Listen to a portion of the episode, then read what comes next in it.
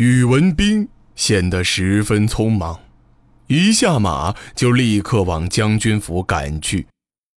这次出击，遇到了更大规模的敌军，粗略估计已经超过千人，但敌军还是在草场驻留了片刻就离开了。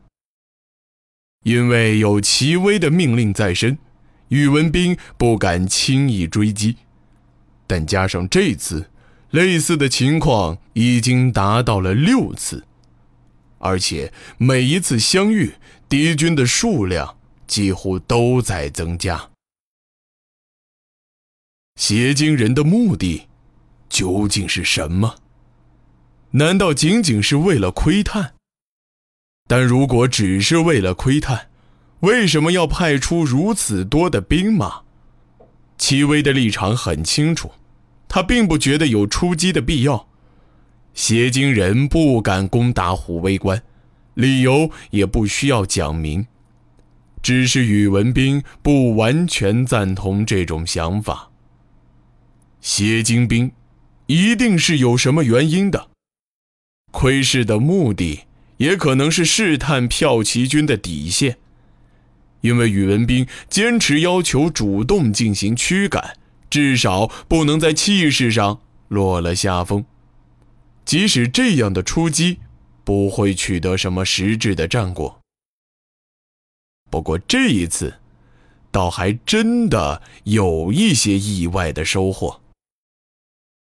邪经人在撤退时留下了一个汉族女子，这女子自称是西国百姓，并说想见齐威一面。回城之后，宇文斌将女子单独安置在城中一处客栈中，还派了两名士兵看守。这女子应当是汉人无疑，也很可能就是当地人。她的谈吐和举止都十分得体，似乎不像是来自普通农民的家里。而且他还指名道姓要见齐威，当然就不能怠慢。这正是宇文斌马不停蹄前往将军府的原因。不过除此之外，其实还有另一个原因。回到虎威关之后，宇文斌就听说了一个消息，说早上有一队御史匆忙从京城赶来，似乎还带来了。圣旨，这实在有些蹊跷，因为虎威关和京城之间的联系已经中断了一些时间了。宇文斌径直走到将军府前，门前的两个守卫见到宇文斌过来，立刻露出了不安的神色。两人虽然行了军礼，但还是纹丝不动，守在门前。宇文斌朝两人瞪了一眼，立刻有一个士兵稍稍往旁边移动了半步，另一人虽然也受到威慑，但还是蹑手蹑脚挡在门前，胆战心惊的小声说道：“于将军，司徒先生和大将军在里面，请将军在外面稍等片刻。”宇文斌却眉目紧锁，厉声呵斥了道。闪一边去！宇文斌平时治军甚严，不讲什么情面，因此军中士卒甚至校尉对他都十分的畏惧。骠骑军中并没有固定的军武配置，得罪了宇文斌，以后万一落到了他的手里，至少也会掉一层皮。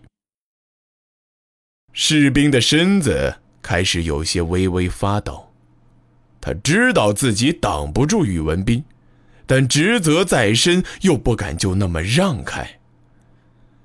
宇文斌脸色一沉，正要冲上前去推门，却突然有了一些迟疑。他稍稍顿了顿，还是将手缩了回去，朝门外退开了一些距离。是文斌吗？进来吧。此刻，从屋里突然传来了一个熟悉的声音，听到这个声音，宇文斌立刻一个箭步就推开大门走了进去。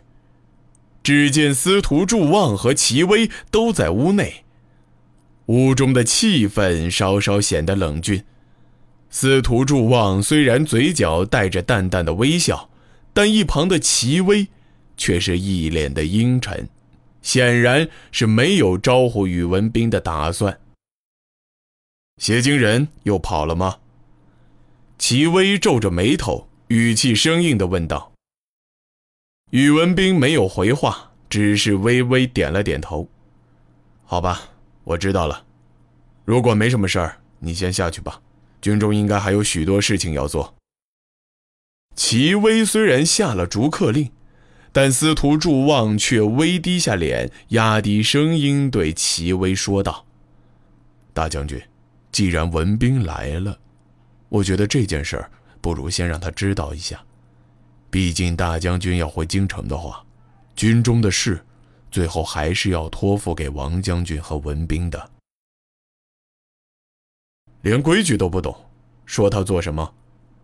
宇文斌没有在意齐威的讥讽，因为司徒祝望的话已经十分清楚的传到了他的耳朵里。回京，宇文斌心头一震。京城现在什么情况都不清楚，就这样冒冒失失的回去吗？